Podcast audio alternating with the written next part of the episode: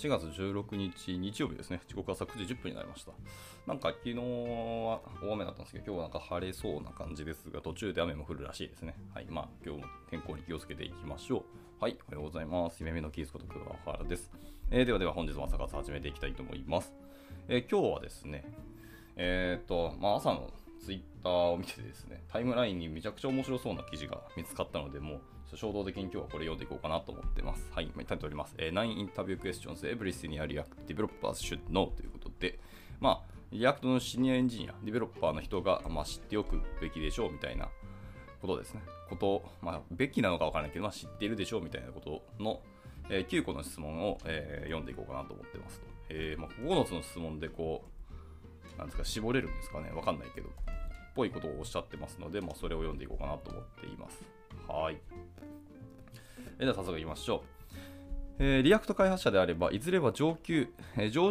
上級職への大きな一歩を踏み出したいという、えー、衝動に駆られることでしょう。多くの人は経験を重ねても、えジュニアやミッドレベルの開発者から抜け出せないままでいますと。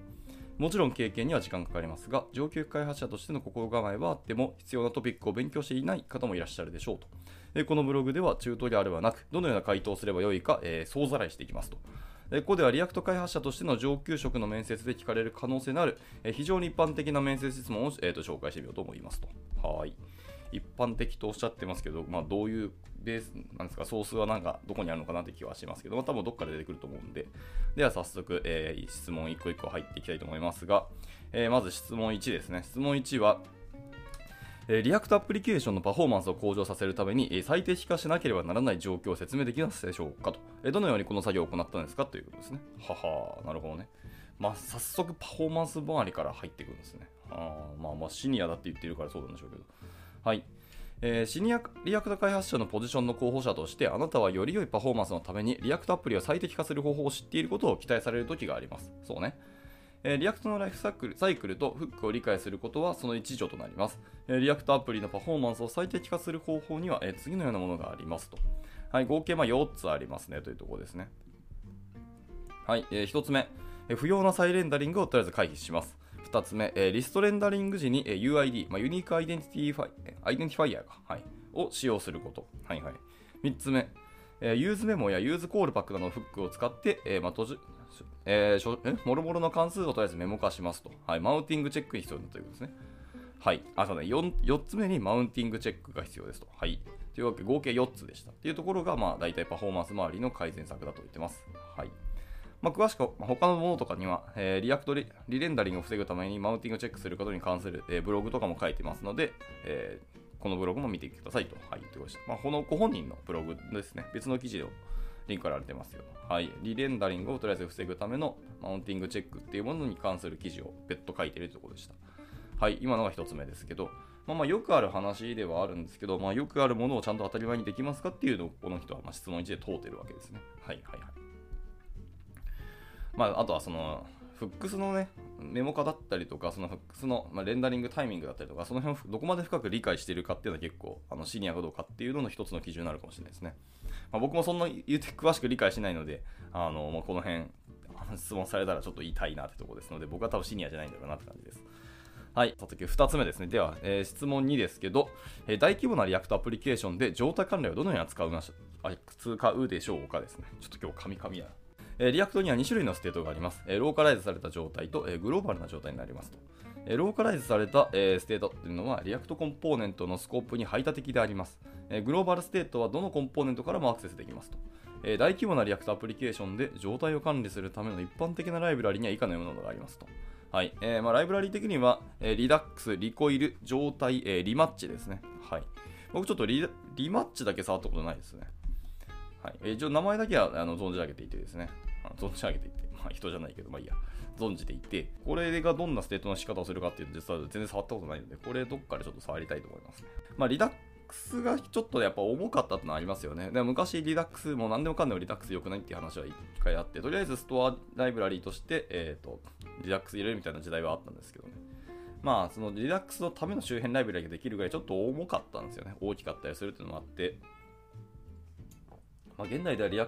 新しいアプリ作るときにリダックス使えますかっていうと、そういうケースは結構少なくなったんじゃないかと勝手に思ってますけどね。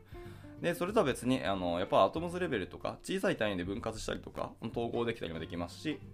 あのフックスとしてあの提供できたりするものがあるっていうので、まあ、リコイルとか状態が、まあ、最近はあの人気なんじゃないかなと勝手に思ってます。まあ、でも状態がどれだけ人気なのかちょっとわかんなくて、多分リコイルの方が一律の長があるんじゃないかなと思ったりはしましたね。まあ、あの先に出たっていうのも正直ありますので。またショッピングカートのようにユーザーがページを更新したり離脱したりしてもショッピングカートの中の商品を追跡するような例もあったりしますと。もしデータがグローバル変数からアプリケーションのコンポーネントに渡されるだけなのであれば、 useContext フックを実装することもま可能ですと。これはアプリケーションの UI をテーマ化したり、認証プログラマー、やっぱりプロバイダーを実装したりする際にはとても有効ですと。これについては投稿の後半で詳しく説明しますということで、はい。では、そのまま続いて読んでいきましょう。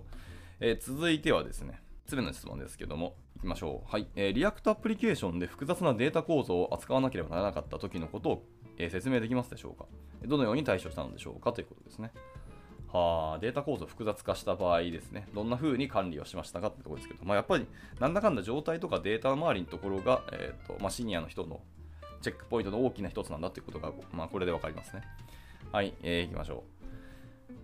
React アプリケーションで複雑なデータコードを構造を扱うには、えネストしたデータをマッピングする再帰的なコンポーネントを使用して複数レベルのネストを持つデータをレンダリングする、え React dot memo みたいな技術でパフォーマンスを最適化するといったテクニックが必要になる場合がありますと。はい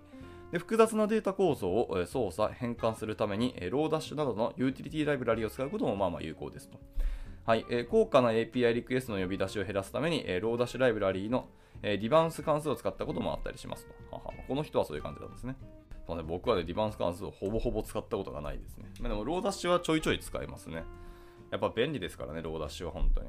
えー、 React で複雑なデータ構造を扱うには、えー、明らかに多くの方法がありますと、え、ここではデータ処理としてプレゼンテーションをより、え慎重に扱わなければならない可能性のあるシナリオをいくつか紹介します。はい、というわけで、まあ、4つ紹介されてますね。1つ目、えツリーやグラフなどのネストされたデータ構造の場合ですね。はいはいはいはい。2つ目、えテーブルやリストビューで表示し、え操作する必要がある大規模なデータセットですと。はいえ3つ目、えオブジェクトや配列が何重にも入れ子になっている JSON オブジェクトなど、え入れ子の、はい、入れ子のレベルが多いデータ構造ですね。はいはいはいはい。で、4つ目。えー、ライブフィードや WebSocket 接続からのリアルタイムデータなど、えー、常に変化するデータ構造だと。ああ、はいはいはいはい。なるほどね。確かにこれらは大体複雑化しますし、ちょっと大変ですよね、扱いが。なるほどね。特に、えー、まあ、しょっちゅう更新されるとか、本当大変ですよね。データ自体が変わるっていうんだったらいいけど、データ構造まで変化するっていうのは結構めんどくさいですね。はい。では4つ目の質問ですね。はい。インタビュー4ですけども、え、 React アプリケーションのテストはどのように取り組むんでしょうかと。はいはいはい。今後、次はテストの話ですね。リアクトアプリケーションが安定して正しく動作しているということを確認するために、え優れたテスト戦略を持つことが重要ですと。えこれにはユニットテスト、え統合テスト、エンドツーエンドテストですね、の組み合わせのほか、えスナップショットテストや、え TDD、テスト駆動開発などのテクニックも一応含まれますと。まあね、いっぱいありますよね、テストって言うて。テストそのものの流度の話もありますし、えそれに応じた、えテスト、何をテストするかみたいなツールの話もありますし、えっ、ー、と、何を使ってテストするかか。あと何を確認するかっていうところもあったりしますし、はい。まあ、手法ですね。テスト駆動開発をまどこまでやるかっていうのは、あの怪しいところでありますけど、僕はちなみにテスト駆動開発をちゃんと案件でやったことはないんですが、まあでもやってみたいっていう思いもなくはないか、どんだけベロシティ出るかっていうのはちょっと怪しいなと思ってますね。はい、余談でした。では、まあ、いろんな手法とかがあるんですけど、それらはちょっとざーっと羅列されてますね。えー、1、2、3、4、5、6、7、8個あります。はい。まあ、一個一個いきますけども。えー、1つ目。 React Testing Library や Enzyme などの、 React に内蔵されているテストユーティリティを使用して、コンポーネントレンダリングと動作をテストするというのがまず1つ目ですと。はいはい。2つ目、個々の React コンポーネントに対して単体テストを記述し、それらが分離して正しく動作しているということをま確認しますと。まあ、いわゆるあのこの辺はユニットテストと言われるものかな。はい、で続いて3つ目、えー、複数のコンポーネント間の、えー、相互作用というのをテストし、それらが正しく連携して動作しているということを確認するために、まあ、統合テストというのを記述しますと。はいまあ、インテグレーションテストですね。えー、続いて4つ目、え、ジェストのようなテストフレームワークを使用して、えテストを実行し整理しますと。はいはいまあ、いわゆるそういうフレームワークとかツールを使っていきますとかですかね。えー、5つ目、スナップショットテストを使用して、コンポーネントのレンダリングが予期せず変更されないということを確認しますと。はいはい。あの正しくレンダリングされているというよりも、予期しないものがちゃんとないよっていうことを確認するっていうのがスナップショットテストですね。はい。まあ、こういう書き方するといいですね。はい、続いて6つ目。えー、テスト駆動開発 TDD を使用して、えー、機能の実装コードを書く前にテストを書きますと。はい。まあそういう手法もあるよということですね。えー、7つ目。えー、 Sinon JS のような、えー、モッキングライブラリを使用してテストの中で依存関係をモックしますと。はい。まあまあこれはでも JS 使ってることが今 React の人たちはほぼほぼなので、まあ JS 自体にモック機能があるからそれを使うことが多いんじゃないかな。はい。まあ昔はシノン JS 結構僕も使ってましたけどね。はい。ラスト8つ目ですね。えー、エンドツーエンドのテストを書いてアプリケーション全体をテストし実際のブラウザーでのユーザーインタラクションをシミュレートしますと。はい、というところでした。まあ、この辺はあのー、まあ、よくある手法で、ほぼほぼやっぱ確立してると言ってもいいかもしれないですね。皆さんこの辺を使うでしょうみたいなところだと思います。で、まあ、あの、スナップショットテストですけど、 Enzyme 使うのもいいですけど、最近は Storybook 使うことも結構あるんじゃないかと思いますね。あれで、あの、スナップショット、キャプチャーが取れるんで、えそれをベースにテストをするっていうところも全然あると思いますし、はい、というところですね。じゃあ続いていきましょう。え5つ目です。質問5はですけども、えー、 React アプリケーションで非同期アクションを扱うにはどうしたらいいでしょうかっていうところですね。5つ目に非同期っていうピンポイントな質問をするんですね。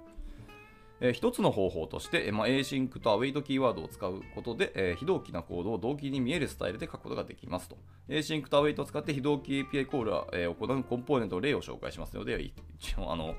ソースコードがペッタ貼られてますね。あの、まあ、ちょっとざっと音読していきますので申し訳ないですけど、わかりづらいかもしれません。まあ、とりあえず最初に import、React ですね。 import from React で、えっ、ー、と、 React 本体と、あと useState と useEffect を、あの、直接インポートしてますと。で、 function、MyComponent という関数コンポーネントをとりあえず定義します。今回は別に TS 使ってなくて、普通にこれ多分 JS ですね。はい。で、しかも、あのー、アロー関数とかでの、えーと、関数コンポーネント定義ではなくて、普通に従来っていうか、昔ながらの function での、えーと名前定義での、えーと、コンポーネントですね。はい。で、まあ、とりあえず、 function MyComponent 括弧で、えー、波括弧で閉じていて、えー、しょっぱなに const で、あれですね、useState 使ってます。えー、初期値 null ですね。で、データと use、えー、 setData っていう2つで受け取ってますと。で、 useEffect ですね。はい。初期レンダリングの時に何かを実行するということですけど、えー、第2引数は、あの、あれですね、空、空配列なので、本当に1回だけですよっていうことですね。で、async ファンクションのフェッチデータっていうメソッドを定義してますと。はい。えー、で、まず定義ですね、これは。で、 const の response イコール、 await fetch でなんかホゲホゲみたいなので、とりあえずデータを受け取って、えー、フェッチしますと。で、ちゃんと await であの非同期的なところを制御してます。で、レスポンスという変数で受け取って、で、そのレスポンスの値を、えー、 await でまた、 response .json で、あの JSON メソッドですね、使って、ちゃんとあのデータ構造をあの僕らが分かるオブジェクト形式に、えー、と変換をすると。で、受け取ったデータを、え setData ですね。あの先ほどの useData、useState のところの初期のあれですね、セッター関数を使って、えー、 setData で受け取ったデータをセットします。っていうのを、え、定義しておいて、定義した直後に、え、 fetchData メソッドを実行すると。はい。で、これを useEffect 内で行う。というので、え、初期レンダリングの時に1回だけフェッチを行って、それを setData で使って useState の中に保存しておくと。で、えっ、ー、と、リターンで、えー、JSX ですね。一番外側は div タグだけ1個置いておいといて、はい。で、まずデータがあるかどうかというところ中見てますね。あるんであれば、えー、div タグのデータ .message っていうので、メッセージを表示しておきます。で、なければ、えー、ローディングっていう文字列を、固定の文字列ですね、をはえ表示しておくみたいな、はい、感じですね。はい、ちょっと音読で分かりづらかったんですけど、すごくシンプルであの分かりやすい、あの典型的な、あれですね、初期でデータを取ってきて、そのデータごとにあの表示するものを変えるっていうコンポーネントですと。で、続いていきますが、続いては、はいえ、 React で非同期関数を扱うもう一つの方法は、まあ、 Axios とか、えー、 fetch のようなライブラリを使って、えー、API コールをすることですと。はいはい。まあ、さ昨今のまあ別に Axios でもいいんですけど、まあ、フェッチャーはたくさんありますからね。なんかいろんなフェッチャー使っていいと思いますけどね。SWR とかあったりしますし。はい。まあ、あいつをフェッチャーかっていうと、まあ、フェッチャーではあるんですけど。はい。で、以下はアクシオスを使った例ですと。はい。というところで、まあ、先ほどのあのソースコード例とほぼ一緒ですけど、まあ、インポートのアクシオス、フロムアクシオスっていうので、まあ、アクシオスライブラリとりあえず使ってて、さっきの、えっ、ー、と、アウェイトで、ブラウザこういう、こういうじゃないですね。あの、オリジナルのフェッチメソッドではなくて、ブラウザっていうか JavaScript のメソッドかな。はい、フェッチメソッドではなくて、えーと、アクシオスの .get を使って、あの値を受け取って取得をするみたいな使い方ですね。もうほぼほぼ一緒です。フェッチを単純にアクシオスドットゲットに変えただけですね。まあみたいな感じで、えーと、データのフェッチをすることもできますと。まあこうやって、えーと、非同期の処理をすることができるというので、はい、非同期処理の扱いどうやってやりますかっていうんですけど、単純にこれデータデータフェッチングのお話っぽいですね。あのこの人のおっしゃってるって意味では。はいまあ、でもその時の受け取り方で、まあ、結局 async await を使って、非同期処理をあのちゃんと制御すると。はい。あの、なんだっけ、コールバックの関数のネスト地獄をすることでないよってことですね。はい。まあ、これはでもなんかどっちかというと、もはやシニアとかではなくて、普通にアソシエイトでも皆さんできると思うんで、この辺は見ていくのがいいと思いますね。はい、続いて、えー、質問6です。えー、 React におけるアプリケーショナルコンポーネントと、えー、コンテナコンポーネントの違いについて説明してくださいと。はい。いやこれいい質問ですね。はいえーと、 React では、えー、プレゼンテーショナルコンポーネントっていうのはその見た目に関係してコンポ、えー、コンテナコンポーネントは動作に関係すると。まあ、これざっくりとそういう感じですよね。はいまあ、大別すればってことですね。まあ、結構グラデーションかかってるお話もあったりしますし、実際に実装していくと、えー、粒度とかあの境界線結構曖昧になってくるものも出てきたりはしますけど、まあ、一応大別とするとはそういう感じですね。プレゼンテーショナルコンポーネントっていうのは、えー、通常 UI 要素を画面にレンダリングする役割を担っていて、まあ、データやコールバックをプロップとして受け取る機能的なコンポーネントとなる機能、えーと傾向がありますと。通通常 JSX のレンダリングに注力し、アプリの状態やアクションを意識することっていうのはあんまないよってことですね。 presentational コンポーネントの本当にあの単純にデータだけ渡してペッて表示するだけみたいな、来たものを受け取る、えー、と表示するっていうだけに過ぎないので、割とシンプルなはずですね。まあ、ここに一つ presentational コンポーネントの例が示されてますけど、まあ、 import React ですね。from リアクトからいいって言って、えっ、ー、と、 function、Button みたいなんですね。で、 props を受け取って、はい、 props とラベルみたいなので、ボタンタグをリターンして、JSX で、えー、とレンダリングすると、みたいな感じですね。とてもシンプルなやつですね。はい、まあ、例えばこんな感じのものですよと言ってます。はい。えー、それとは対照的に、えー、コンテナコンポーネントっていうのはえ、通常、 state とアクションの管理を担当し、えデータの fetching とか、えユーザー入力の処理とか、えその他のタスクを実行するためのロジックを含むクラスベースのコンポーネントとなる傾向っていうのがありますと。コンテナコンポーネントはアプリの状態とアクションを認識し、データとコールバックを props として、 presentational コンポーネントにとりあえず渡します。で、ここに一つ、コンテナコンポーネントの例も一応表示してますよと。はい、先ほどとは全然違って、えーと、 import React ですね。from リアクトなんですけど、あとコンポーネントですね。メソッドっていうのをそのまんま、えー、メソッドじゃないです。これはあれか。定義か。っていうのを、えーと、なんだっけ、直接名前を指定して受け取ってますと。あとは import Button ですね。先ほどの、えー、 presentational コンポーネントですね。ボタンコンポーネントですけど、を、えー、 fetch じゃないわ。 import しておきますと。で、えクラスフォームなので、久しぶりにクラスコンポーネントですね。見ましたけど。extends のコンポーネントです。 React の方のコンポーネントを extends しておいて、え state イコール、えっ、ー、と、 name コロン、から文字列というところで、え初期の state だけセットしておきますと。で、あと、 handleChange メソッドイコール、えイベントっていうのを受け取って、え this.setState ですね。はい、 setState を使って、えー、先ほどのイベント .target.value ですね。はい、の値を name コロン、その値を使ってオブジェクトとして setState します。あとは handleSubmit ですね。こちらもメソッドで、えー、イベントっていうのを引数に受け取って、えー、 event.preventDefault やつやっておきます。で、あと submit the form で何か何か処理をすると。で、最後、 render ですね。 render メソッドで、えーまあ、JSX なんですけど、 render の中のリターンですね。リターンのところで、えーと、JSX を定義しておいて、まあ、フォームタグの onSubmit イコール、えー、先ほどの this.handleSubmit っていうのを実行するようにしてますと。で、ラベルの name、コロンの、えー、 input type text でバーとやってますね。 value は、えー、this.state.name ですね。はい。で、onChange で先ほど定義した this.handleChange っていうのをセットしますと。で、ラベルタグ閉じといて、で、ボタン、えー、 label イコール submit ってボタンタグを、えー、セットしておきますという感じですね。はい。これまたすごくシンプルな、あのー、コンポーネントですね。まあ、こうやって presentational コンポーネントと,、えーと、コンテナコンポーネントを分けるっていう書き方ですね。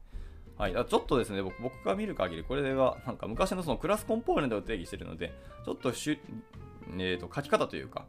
流儀として古い気がちょっとしますけどもね、まあ、こういう書き方でももちろん昔の人は全然しだし、まあ、こういうところであの設計をしていたっていうので、まあ、こういう質問をして、こういうのが返ってくるんであれば、確かにシニアエンジニアとしては全然いけるんじゃないかなと思ったりしました。はい、では続いて、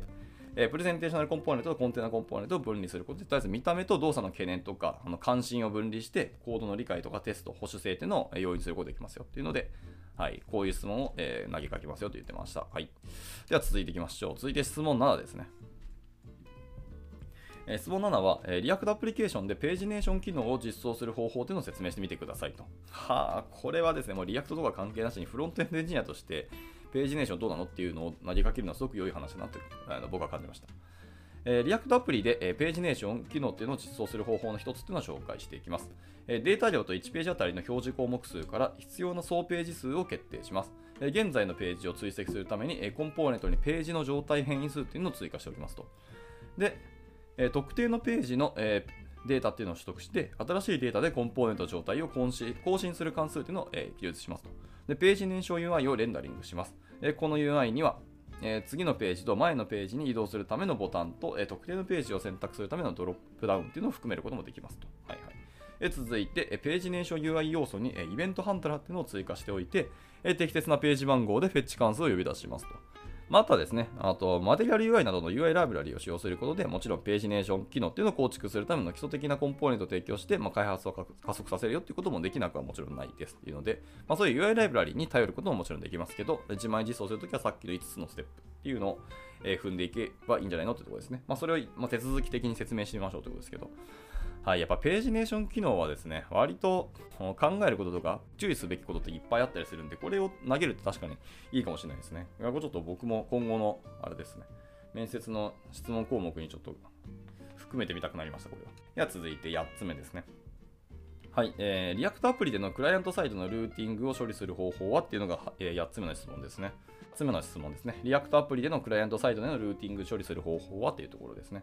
はい。えー、と、先ほどが、あれですね、データ fetching やったりとか、 pagination やったんですが、次は、えー、ルーティング周りっていうのを聞くんですね。なるほど。ということは、やっぱシニアエンジニアとして、ルーティング周りっていうのはやっぱり落とし穴があったりするんで、しっかりそこは注意しましょうってことなのかな。はい、ちょっと本文入ります。えー、 React アプリでのクライアントサイドでのルーティング処理をするには、えいくつかの方法があります。え、ルーティング処理するための、えー、ルーターコンポーネントとか、アプリのルートを定義するためのルートコンポーネントのセットを提供しますと。あ、まあ、そっか、これは、あれですね、NEXT 使わないで、本当 React 本体の方だけでいくっていう質問の内容なのかなと思いますね、これ。はい。で、 React アプリでのクライアントサイドでのルーティングを処理するための、えーと、 React Router DOM っていうのを使用する例っていうのを紹介しておきますと。はい。まあ、とりあえず NPM インストールで React Router DOM っていうのを入れといて、はい。で、えーと、 import Router Route コンポーネントの from、えー、 React Router DOM からとりあえず import しておくと。で、えー、使うときに、えー、 Router っていうタグであのアップコンポーネントをラッピングしておきますと。はい。まあ、使い方はその通りですよね。まあでもこの、こういう書き方するのもなんか久しく書いてない気がするんであれですけど、まあ確かに昔 React だけで書いてるとき、あの Router コンポーネントと Route コンポーネント書きましたなっていうのをなんかちょっと今、しみじみ思い出してます。で、まあ、あと使い方いくと、あとはその Route コンポーネントですね。 Router ではなくて、 Route コンポーネントを使って、えー、ルートを定義していきますと。で、その Route コンポーネントっていうのは、ルートのパスを指定する、えー、 path prop と、ルートがマッチした時のレンダリングコンポーネントを指定する、えー、 component prop っていうのを一応受け取っておきますと。ですね。まあまあ、昨今こんな書き方は多分しないと思うし、基本多分皆さん NEXT で書くんじゃないかなと思うんですよね。まあ、その大規模なアプリケーションであればあるほどっていうところなので、まあ、すごい小さなアプリケーションだったりするんだったら、あの別に NEXT はオーバースペックだったりするので、あの単純な React だけでやるんだったらそうですけど、まあ、ルーティングまで含めるんだったらもうなんか NEXT 入れていいんじゃないって思ったりはしますけどね。であとはその Route component っていうのはその現在の URL がルートのパスと一致する場合に、え指定されたコンポーネントと表示しますと。はい。で、えっ、ー、と、 exact prop を使用すると、えー、パスが現在の URL と完全に一致するときだけルート表示するように、ま指定もできますよと。はい、また React Router DOM のそのリンクコンポーネントですね、を使ってアプリ内のルート間をナビゲートするリンクを作成することもできますと。え、では、ラスト9個目の質問ですね。えー、ラスト9個目は、えー、リアクトコンテキスト API を使用するメリットについて教えてくださいと。ああ、これもいい問いですね。確かに。コンテキスト API っていうのを使うメリット。デメリットもついでに喋ってくれた方が嬉しいんですけどね。はい。えー、 React Context API っていうのは、親コンポーネントから props を使用せずに、今すぐデータを出すための素晴らしい代替手段ですと。特に深くネストしたコンポーネント構造を持っている場合や、ツリーの何階層も下にあるコンポーネントにデータを渡したい場合にもちろん有利ですと。リアクトコンテキスト API を使用するメリットとしては以下のようなものがありますので、ok え12344つぐらい書かれてますね。はい。ちょっと一個一個読んでいきましょうか。1つ目ですね。1つ目は、えー、 prop の穴開け加工を簡略化と、えー、訳されましたね。えー、 simplifies prop、えー、 drilling ですね。はい。バケツリレーみたいな話か。えコンテキスト API を使用すると、まあ、複数のレベルのコンポーネントに prop を渡す必要がなくなり、えコードが読みにくくなったり、メンテナンスがしにくくなったりすることがまあありますと。はいはいはい。というのが1つ目です。え、2つ目は、えコンポーネント間の、え状態共有を容易にしますと。はいはい。え複数のコンポーネント間で共有する状態っていうのがある場合ですね。えコンテキスト API を使えば、え状態を共通の祖先まで持ち上げなくても簡単に共有することもできますと。はい。こんな感じですね。ただまあコンポーネント間の状態を、えっと、それぞれのコンポーネント間で個別にバンバン書き出すと、あのどうせ状態がカオスになるんで、まあ、そこまでいくと多分なんかストアライブラリ入れる気はしますけどね。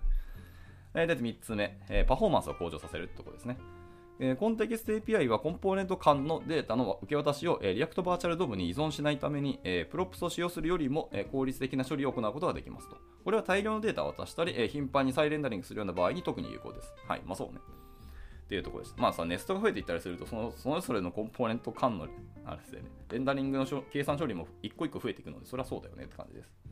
で、ラスト4つ目。えーコードの再利用再利用率を高めると。はいえー同じデータにアクセスする必要があるコンポーネントっていうのがある場合、 Context API を使用して、そのデータを利用できるようにすることで、えアプリの異なる部分でそれらのコンポーネントを簡単に再利用することができるようになりますと。はいこれはもうなんか、コンテキスト API とか関係なしにそもそもの React というかコンポーネント思想の根本原理な気がしますね。っていうところで最後結論、 conclusion ですね。えーこれらの質問によって採用担当者はあなたの React の経験や、えー複雑な問題を解決する能力についてよく理解できるはずですと。また、えー採用担当者、CTO、その他の技術幹部っていうのはあなたのコミュニケーション能力だったり問題解決能力、えー開発に対する全体的なアプローチも評価することを忘れてはいけませんよというところで、はい。えーレベルアップコーディングとして以下のような、えリソースがありますので、まあ、その辺は見てみてくださいというので、えーこの記事は締められておりました。はい。まあ、ざっくり、え9個の質問を見ていきましたけど、まあ、確かにシニアエンジニアならこの辺は知っといてほしいよねっていうものばかりだったのでいいんですけど、えー昨今の弊社の新卒エンジニアでもこの辺の質問がバンバンに答えてくる気がするので、まあそういう意味でいくとやっぱり僕らでうちのエンジニアでレベル高いんじゃないかって思ったりはしますけどね。まあでもやっぱり真っ先に聞かれた質問がやっぱ個人的には面白かったですね。パフォーマンスから入るっていうところがやっぱりそうだったんだっていうので、はい、 React を使う、まあ、メリットの大きな一つとして、やっぱパフォーマンス周りっていうのが大きいんだろうなと思いました。そこをやっぱ細かく制御できたり、あの controllable にかけるっていうのが React の本当の強みなんだろうなっていうので、まあ、やっぱ職人芸というか、あのやっぱ、まあ、職 React 職人を作りたいというわけではもちろんないんですけど、やっぱちゃんとエンジニアとしてあの腕をフルに使えるっていう意味でも、 React はそこに耐えうるっていう機能を提供してるんだろうなっていうのをすごく感じましたね。であとは、やっぱ、えーパフォーマンスの次に、えーだんだんだんと来たのが、やっぱり状態管理どうしてますかっていう質問が確か2つ連続できたので、9つ中2つの質問にやっぱ状態管理周りっていうところを、えー問うのが、やっぱ、あのーウェブアプリケーションとかシステムってそうなんですけど、やっぱデータとか状態をどう管理してどう表示するかっていう、あとアルゴリズムですね。データとアルゴリズムっていう2点がやっぱあのエンジニアとしての本質なんだろうなっていうのをすごく感じましたね。で、まあ、あとはあのテストを使うのはどうしますかとか、あの非同期処理どうしますかとか、この辺はもうなんか割と具体的なところにどんどん入っていくので、でこの辺はでも React 書いてれば皆さん大体この辺できるよねっていう感じはするので、まあ、だからそれを改めて問うてるんですけど、まあ、この辺をシニアかどうかっていうのはちょっと難しい気はしましたね。その回答レベルによってはシニアだなっていうあの評価になるかもしれないですけど、まあ、でも一つあの質問事項として、えーこんな質問してますよっていうのはすごく参考になったので、まあ、皆さんの方で見てみてください。逆になんか自分のあの今後のキャリアアップだったりとか、今の自分がどれぐらい React をかけるエンジニアとして、あのレベルがどの段階にあるかっていうのを評価する、自己評価のための質問として使うのも全然いいのかなと思いますので、とても参考だったと思うので、あのぜひぜひ見ていただければと思います。はい、じゃあ、えっと、長くなりましたけど、今日の朝活はこちらで以上にしたいと思います。えー改めまして、今日は、えっと、アレンさんですね、ご参加いただきありがとうございました。はい、また明日もなんかゆるくなんかの記事読んでいきたいと思いますので、ご参加いただければ幸いです。じゃあ、日曜日ですね、今日もゆっくり休んでいただければなと思います。はい、じゃあ終了します。お疲れ様でした。And now, a short commercial break. 現在、エンジニアの採用にお困りではありませんか？候補者とのマッチ率を高めたい、辞退率を下げたいという課題がある場合、ポッドキャストの活用がおすすめです。音声だからこそ伝えられる深い情報で、候補者の興味関心を高めることができます。株式会社ピトパでは、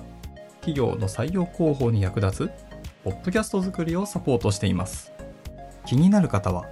カタカナでピトパと検索し、X またはホームページのお問い合わせより、ぜひご連絡ください。